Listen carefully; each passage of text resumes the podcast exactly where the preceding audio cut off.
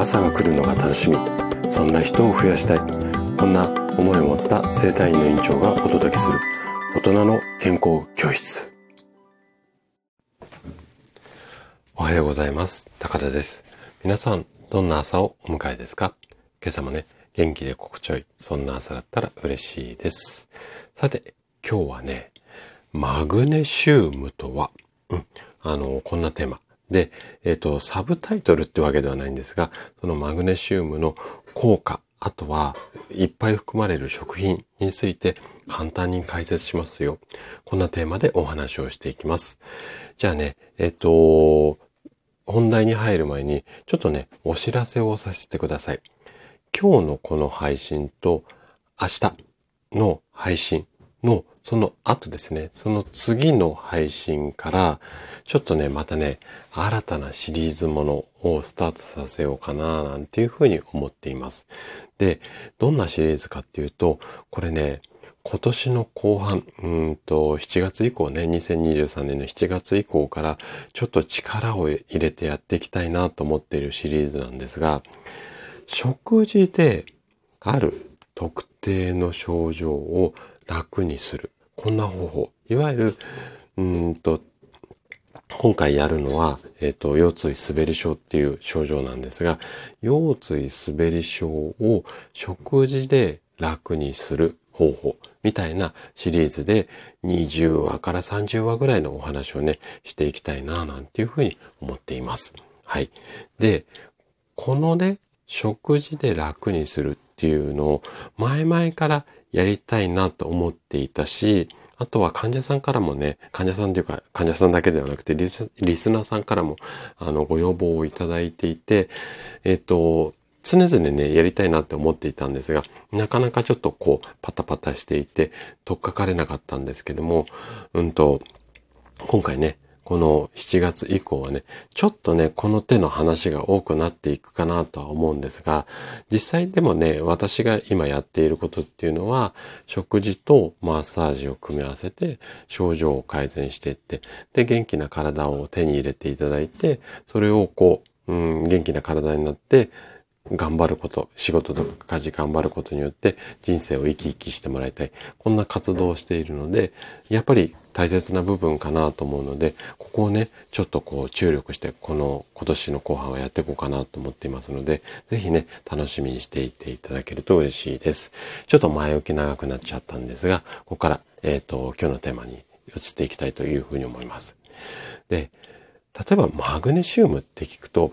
なんか小学校とか中学校とかの理科の授業を思い出す方も多いかもしれないんですが、最近テレビ番組だとか雑誌などでにわかに注目を浴びてる栄養素なんですよね。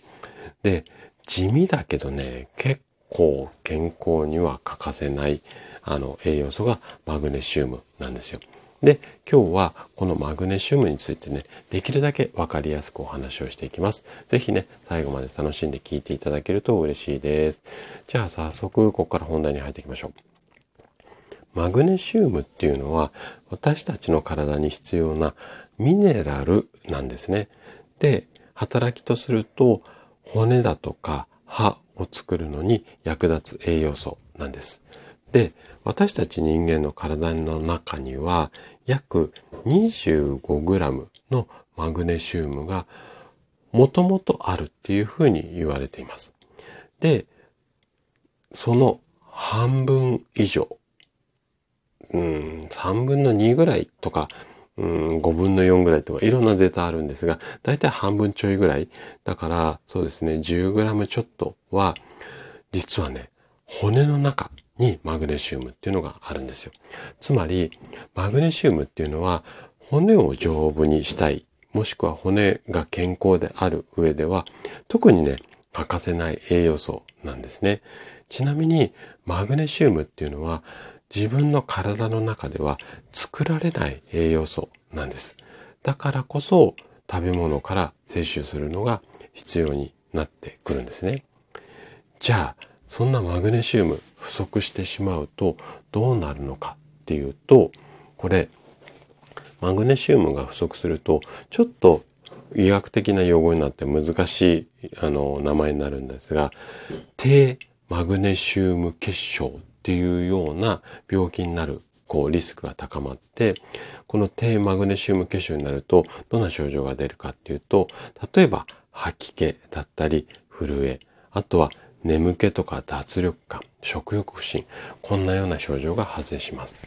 で、先ほどお話しした通り、マグネシウムの大半は骨の中にあるので、長期にわたってね、長いことをこのマグネシウムが不足すると、骨粗鬆症になる可能性もあるし、あとは骨折につながるっていうか骨折しやすい。ちょっと転んだだけでポキって。特にね、年齢重ねた方が、うんと足の骨、うん、中でも大腿骨っていう、要は太ももの近くのこう骨なんですが、この辺りを折ってしまうと骨折してしまうと歩けなくなっちゃうので、そのまま寝たきりになっちゃう。こんなケースも少なくないんですね。なので、やっぱり骨は丈夫に、うん、保っておきたいので、マグネシウム大切ですよっていうことです。で、この骨だけではなくて、マグネシウムをしっかりと摂取をすると、例えば糖尿病とかメタボなんかが、こう、予防っていうか、あの、できたりだとか、あとはね、睡眠の質が上がるみたいな研究データがあります。さらに、マグネシウムには、こんなね、体に良い働きがあります。今の糖尿病とかメタボにも関連するんですが、えー、マグネシウムをちょっと難しい説明になりますよ、ここ。マグネシウムをしっかりと取り入れることができるようになると、インスリン抵抗性って言って、血糖値を下げるためのインスリンっていうホルモンがあるんですが、ここが効きづらくなっちゃうことをインスリン抵抗性って言うんですが、このインスリン抵抗性と血糖値のコントロールがよくできるようになりましたよ。こんなエビデンスがあります。あとはね、マグネシウムをしっかりとっている方っていうのは、2型の糖尿病の発症リスクが10%から35%も低くなる。こんなエビデンスもあります。なので、血糖値関係にはマグネシウム結構効きますよっていう働きですよね。あとはね、眠りについてなんですが、例えば、ストレスを感じていて、よく眠れないっていう時にも、マグネシウムが結構効くんですよ。っていうのも、体の中のマグネシウムっていうのは、精神的なストレスによって量が減ることが分かっているんですよね。なので、マグネシウムを補うことで、良い眠りにつながる可能性が非常に高くなります。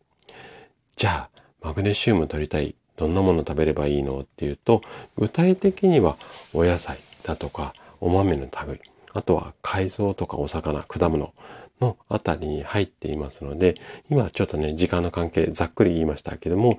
例えばマグネシウム、食べ物なんかで検索をすると、具体的な食品も出てきますので、もしね、今日の話を聞いて、えっ、ー、と、興味が湧いたら、そのあたりも調べていただけるといいんじゃないのかな、なんていうふうに思います。はい。ということで、今日も最後まで聞いていただきありがとうございました。番組の感想などね、お気軽にコメントいただけると嬉しいです。それでは明日の朝7時にまたお会いしましょう。今日も素敵な一日をお過ごしください。